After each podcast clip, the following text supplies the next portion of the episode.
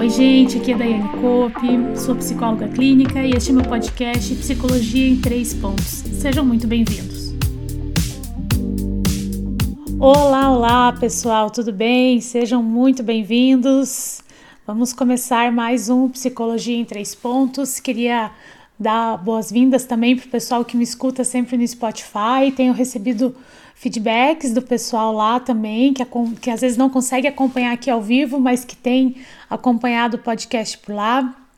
Olá para todos que estão entrando também ao vivo aqui na live comigo no Instagram. Seguimos fazendo essa, essa gravação simultânea, perdi o medo e agora só vou. Me segure. Tô brincando, gente. Mas é que realmente a gente vai desenvolvendo essas habilidades, otimizando o nosso tempo, os nossos recursos, e tem sido muito legal poder gravar e ao mesmo tempo transmitir ao vivo aqui para vocês, né? Então, o tema de hoje, sem mais delongas, né? A ideia do Psicologia em Três Pontos, um, um dos objetivos é que ele realmente seja objetivo, né? É, uma das ideias é trazer um, um conteúdo de uma maneira clara, objetiva, é, sintetizada, que você consiga extrair daqui algo que te ajude no teu dia a dia, né? E por isso que eu tenho trazido diversos temas. Muitos desses temas vocês pediram para mim lá no Instagram. Até essa semana eu vou abrir outra caixinha para vocês mandarem mais sugestões, porque às vezes a gente vai ouvindo e vai tendo mais ideias, né? Então eu vou mandar para você, vou abrir mais uma caixinha lá, vocês deixam mais ideias para mim, porque eu gosto demais das ideias de vocês, né? E sem vocês isso aqui não funcionaria. Gente, eu tô um amor hoje, né? Mas olha só, então vamos lá. O tema de hoje é autossabotagem. Autossabotagem. Quem nunca, gente? Quem nunca se autossabotou? Era para estar tá vivendo algo quando vê passa rasteira em si mesmo. E o que, que, é incrível? A gente não percebe isso na hora, a gente percebe quando? Depois que você para e pensa: que, que eu fui tomar aquela decisão? Por que mesmo que eu fiz aquilo comigo mesmo, né? E assim a gente vai vendo que a gente se auto-sabota. Quero dizer aqui para vocês que a gente não se auto-sabota apenas é, em negócios profissionais. Nós temos uma tendência a nos auto-sabotarmos em todas as áreas. Relacionamentos a gente sabota muito. Quero tanto amar, quero tanto ser amado, mas quando estou sendo amado, entro numa crise de vulnerabilidade e faço de tudo para o outro me tratar mal. Autossabotagem, gente. Uh, quero tanto, às vezes, viver algo, sei lá, nos meus contextos de vida, financeiro, enfim, em várias áreas nós acabamos nos auto-sabotando. Então vamos lá, três pontos do porquê nos sabotamos. Primeiro ponto, senso de dignidade. Pode parecer que não, mas toda pessoa que pratica autossabotagem, ela tá com o senso de dignidade em baixa para e avalia o quanto você consegue olhar para si mesmo e falar: não, eu me sinto digno, eu me sinto digno de viver algo melhor. Não é uma afirmação fácil de fazer. A gente usa expressões, quer ver expressões simples do nosso dia a dia que mostra que a gente não se sente digno? Meu Deus, eu acho que eu nunca poderia entrar num lugar assim. Ixi, eu nessa situação e não teria nem roupa para ir. Ai, eu não saberia nem me comportar em tal lugar. Gente, isso fala do nosso senso de dignidade. Fala que eu olho para uma situação e eu me vejo completamente incapaz, completamente insuficiente, indigna de estar naquele lugar. Às vezes a gente olha até a realidade de alguém, já não praticando mais a comparação que eu ensinei lá no podcast, num dos episódios do podcast, né? A gente já não se compara mais. Mas de repente a gente olha para aquela pessoa, a gente se inspira, gostaríamos de viver o que ela está vivendo, e de repente a gente fala assim: ai, não, não, mas eu não, não poderia estar lá mesmo.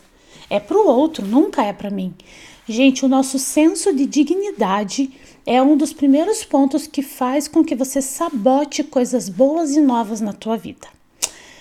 É como se você não soubesse se realmente merece ter sucesso. Mas não é um merecimento, assim, aquele merecimento orgulhoso, sabe? Não, eu mereço, eu, eu tinha que estar tá vivendo isso aí é, é, uma, é uma sensação assim antagônica. Vou falar isso no segundo ponto, sabe? Mas é uma sensação assim de que eu gostaria, mas ao mesmo tempo eu não me vejo digna, né? Então é muito importante você observar como você se relaciona com o teu senso de dignidade. Eu vi algumas pessoas colocando aqui: eu não aceito o amor, eu me vejo dessa maneira, né? Gente, precisa questionar esses pensamentos. Lembra, eu tenho falado isso em quase todos os episódios. Questione o que você pensa, questione o que você sente, né? Porque nem todos os pensamentos e sentimentos correspondem a uma realidade. E nós precisamos avaliar a qualidade do que pensamos e, de, e a qualidade do nosso manejo emocional, ok? Segundo ponto. Ui, desculpa aqui, gente, apertei algum botão. Já falei para vocês que não sou eu que gravo, é meu marido, então ele deixa tudo montado aqui para mim. Eu tenho medo de estragar, mas acho que não estraguei. Se vocês estiverem me ouvindo, tá tudo ok. Segundo ponto, felicidade ansiosa. Quem aí já ouviu o que é uma felicidade ansiosa? A felicidade ansiosa é uma sensação assim. Eu até quero ser feliz, eu até desejo estar bem, mas quando é efetivamente para eu viver aquilo, eu não consigo acessar aquela alegria, né? Quando é efetivamente para eu é, viver algo melhor, eu sou tomada por medo, por ansiedade, por vergonha e até por vontade de desistir. Eu esperei tanto encontrar um emprego que era uma vaga que eu queria tanto, e no dia que é a minha entrevista, que eu tenho uma oportunidade de acessar aquela porta, eu acabo não acreditando em mim mesma, eu só tenho pensamentos negativos, eu tô com vergonha, ou então até melhor, eu até fiz uma conquista, me, ganhei, conquistei algo muito bom. Como é que eu vou mostrar para os outros que eu conquistei isso? Então, sabe aquela vergonha de estar bem? Eu não sei se vocês já sentiram isso, eu já senti. Tipo, como que eu vou estar assim bem diante dos outros? Os outros sempre me viram a quem e hoje eu estou bem. Então, às vezes o outro nunca te viu a quem, mas você se vê assim e acaba se sentindo incapaz de estar num momento melhor, né? Essa felicidade ansiosa, ela ativa, vozes dentro de você dizendo que você não merece a felicidade, ou então que essa felicidade não vai durar. E você tá feliz demais hoje, né? Alguma coisa vai dar errada. Quem nunca teve esse pensamento? Nossa, tá bom demais para ser verdade. Eu acho que eu nem vou aproveitar muito que daqui a pouco algo vai dar errado dentro de mim, né? Acho que eu estou a caminho de um desastre. Então é como se gerasse uma sensação de que a felicidade ela é uma ilusão. Se ninguém mais é feliz, por que que eu iria ser? Né? É como se a gente acabasse minimizando e até aceitando pensamentos de frustração, de desgraça, pensamentos de conformismo. Eu não tô dizendo, gente, que chega um momento que a vida se torna assim, nossa, nunca mais enfrento mais nada, né? A partir, brinco que a partir do momento que a gente conhece o boleto bancário, meus amigos, a gente sempre vai ter desafio. Mas brincadeiras à parte, a gente precisa olhar para a vida e saber fazer um balanço assertivo. Nem viver uma fantasia de que tudo vai estar 100% bem, mas também não acreditar que todos os dias são um desastre, né? Porque não são, gente, não são. É, é, é como se fosse assim. A, a gente entra num paradoxo, né? Aonde nós temos que ter a coragem de tolerar a felicidade sem nos auto-sabotar, né? Então é como se o medo e a alegria elas tivessem em contrapontos. Então eu quero viver aquilo, mas é como se fosse muito medo. A felicidade ansiosa, ela ativa em nós muitas vulnerabilidades, dizendo que nós não podemos viver aquilo e que se a gente viver, a gente não vai dar conta ou que aquilo não vai ser verdadeiro, que nós vamos perder muito mais lá na frente, né? Então, eu acho que é muito interessante um exercício aqui que você pode tentar fazer.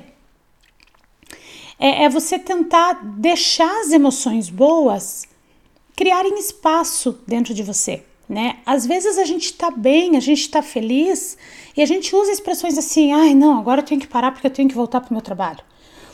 Não que você deva parar de trabalhar, mas entende o que eu tô falando? Às vezes você tá indo bem, você tá tendo um dia agradável, mas quando um sentimento bom aparece dentro de você, você tenta tirar ele rapidamente. E isso não é bom, né? É como se a gente não desse espaço para o bem-estar ele ter, ter lugar na nossa vida. Você pode estar bem, você pode estar bem. Gente, grava isso. Tem pessoas que não se sentem dignas. Você sabe que eu já atendi uma situação de duas irmãs que uma tinha feito uma formação, é, ela havia se feito faculdade e a outra não teve oportunidade de estudar.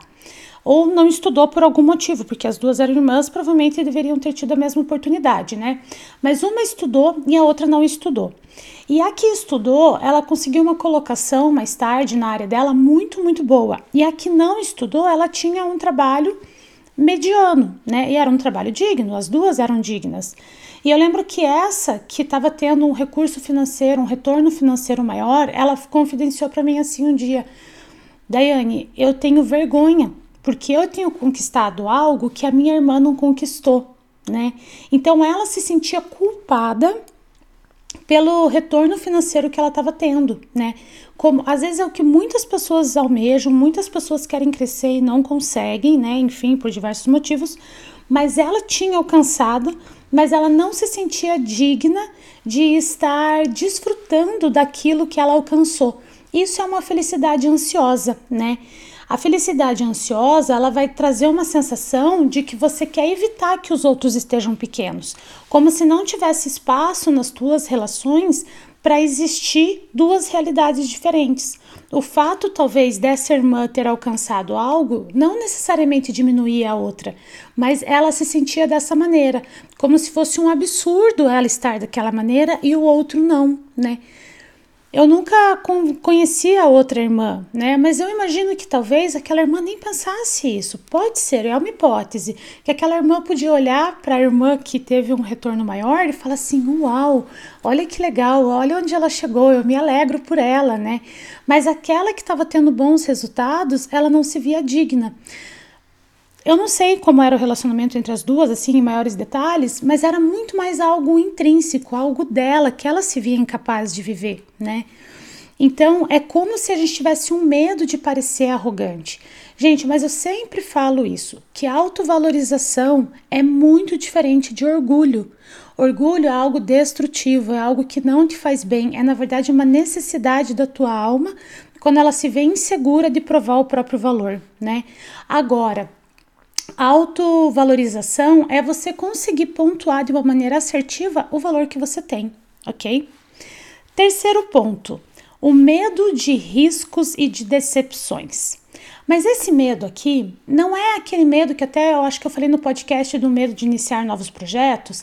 Eu lembro que eu falei assim: é, faça uma avaliação dos riscos, né? Tente ver que riscos você corre a fazer algo novo? Não é esse, é esse, esse medo que te leva para um planejamento.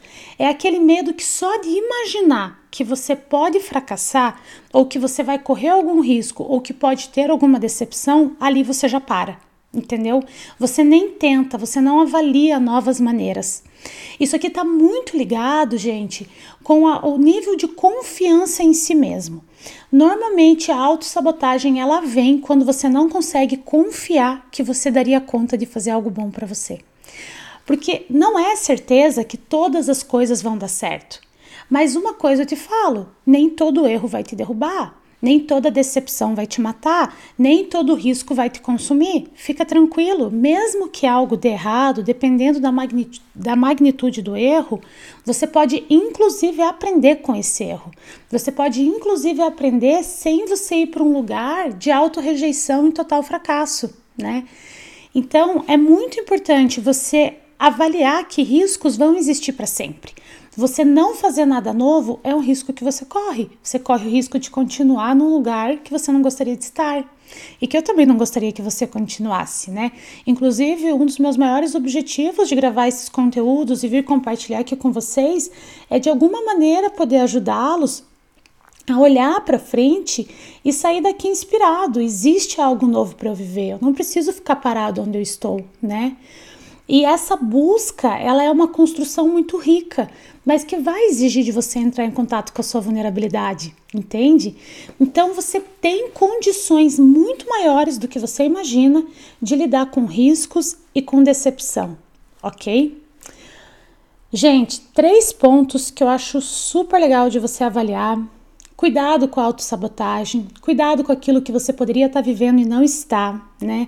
Não deixa a tua história ficar empacada, não deixa coisas que você poderia estar vivendo e que poderia ser resposta para você, para pessoas perto de você, ficarem estagnadas por medo, né? Nós precisamos estar conscientes, eu falo muito isso aqui, desenvolver essa consciência do que tem nos segurado, do que tem nos paralisado e buscar lidar com essas emoções que vêm nos desafiando, ok? Espero que vocês tenham gostado. São três pontos para te ajudar na autossabotagem. E vou abrir lá a caixinha hoje ou amanhã. Compartilhem lá com mais temas, me ajudem que vai ser muito bom, tá bom? Boa noite para todos. Nos vemos daqui duas semanas. Até lá.